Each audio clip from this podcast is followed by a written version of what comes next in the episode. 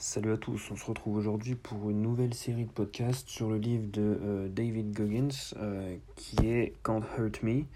Euh, donc voilà, je ne sais pas si vous connaissez David Goggins, donc c'est un militaire assez connu maintenant, il est en retraite je crois. Et il fait beaucoup de vidéos sur la motivation et il a des. c'est un petit peu le, cliché des, des discours motivation aux États-Unis où il n'hésite pas à être violent, euh, euh, à, dire ce qu'il pense, à euh, parfois lâcher beaucoup d'insultes, comme dans son livre d'ailleurs que, je suis en train de lire. donc c'est un livre qui parle de la motivation, de son histoire, de comment il est passé de d'un jeune homme qui était obèse, dépressif et qui, n'allait pas bien, à l'homme qu'il est aujourd'hui, à courir, vous avez dû le voir, c'est assez connu, à courir pieds nus dans le désert pendant des dizaines de kilomètres sans, sans boire je vous conseille de, vous renseigner sur lui. Euh, je ne vais pas le faire euh, ici puisque ça prendrait trop de temps, euh, mais c'est un personnage très inspirant.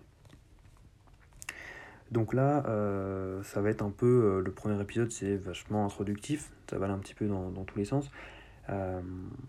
mais donc, du coup, dans l'introduction, il nous explique déjà un principe simple. Il ne faut pas vous arrêter quand vous êtes fatigué, il faut vous arrêter quand vous avez terminé. Euh, alors évidemment, il y a une certaine limite, si vous êtes trop fatigué, il vaut mieux arrêter, mais c'est l'un des premiers conseils qu'il donne.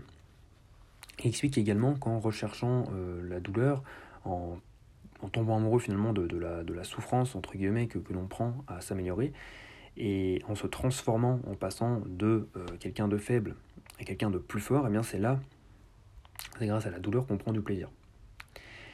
Il explique également que dès le moment où euh, on est, eh bien, on est éligible euh, au décès, tout simplement à mourir.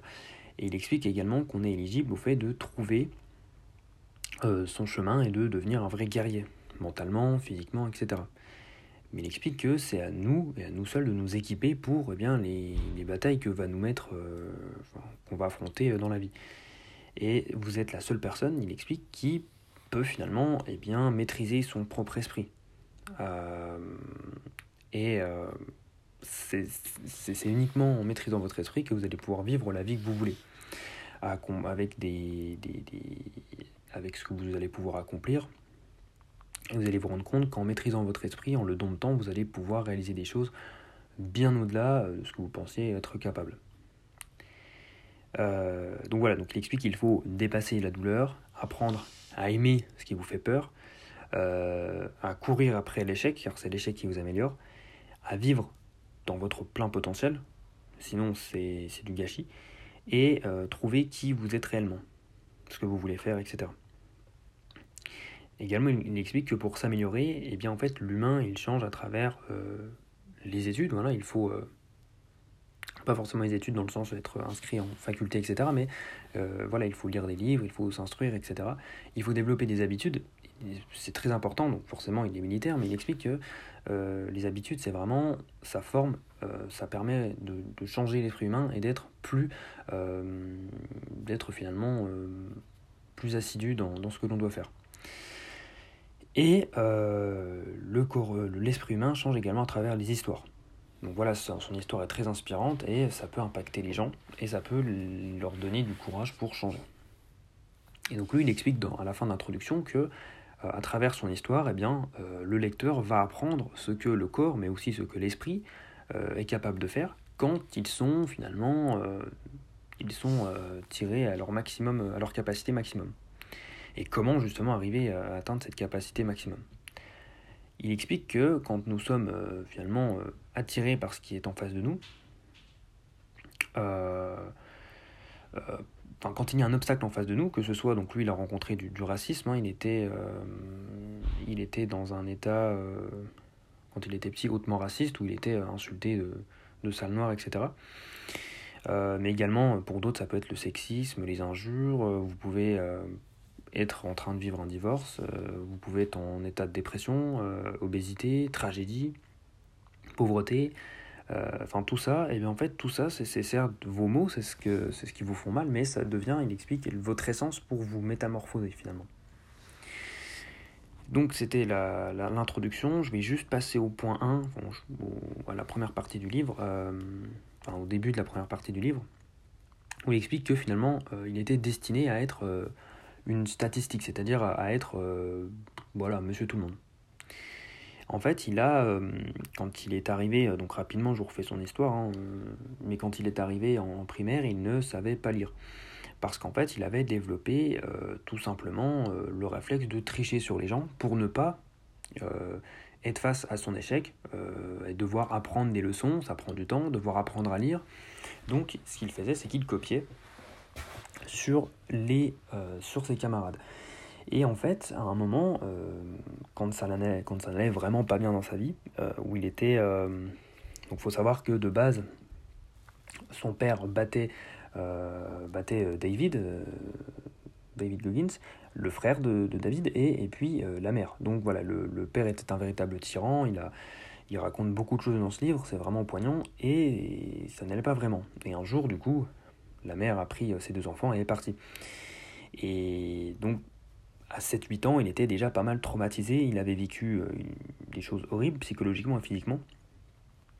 Et quand il, est, euh, il était inscrit dans une, dans une école euh, catholique, et il y avait, euh, il m'explique, Sœur Catherine. Alors Sœur Catherine, c'était celle qui s'occupait tout simplement eh bien, des, des cours à enseigner pour les élèves, voilà, elle, leur apprenait à lire, etc. Et ce qui est intéressant, c'est que lorsqu'il l'a vue la première fois, il n'avait pas confiance en elle et il ne l'aimait pas. Parce que ne souriait pas, ne laissait rien passer, elle avait un regard un petit peu qui paraissait au premier abord méchant. Et au final, au fur et à mesure, Sœur Catherine s'est très bien occupée de David, elle lui a, lui a appris à lire, euh, il a fait énormément de progrès grâce à elle, euh, même si, donc en lecture, même si à côté on apprend qu'il continuait quand même à, tricher pour les, contrôles, etc. Mais elle lui a redonné, euh, lui donné de, finalement de, de, l'espoir et elle lui donnait envie d'aller en cours tous les jours. il se sentait en sécurité avec elle, ça changeait de son foyer où eh bien, il avait vécu des choses horribles, et donc il s'est attaché. Et il explique que euh, Sœur Catherine, c'est la raison pour laquelle il ne fait jamais, il ne, ne fait jamais confiance à un, sourire, ou au contraire à quelqu'un qui, euh, qui va regarder de travers.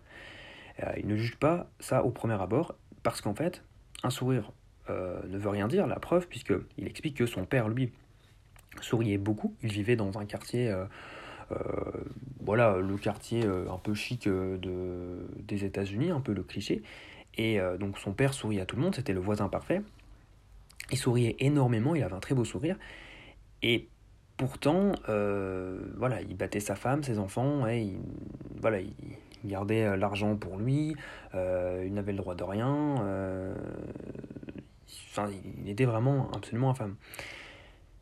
Mais euh, la, sœur Catherine, justement, qui paraissait un petit peu renfrognée et qui, qui n'aimait personne, eh bien, finalement, elle s'intéressait à ses, aux élèves qu'elle qu'elle enseignait les cours, et euh, elle s'inquiétait pour David.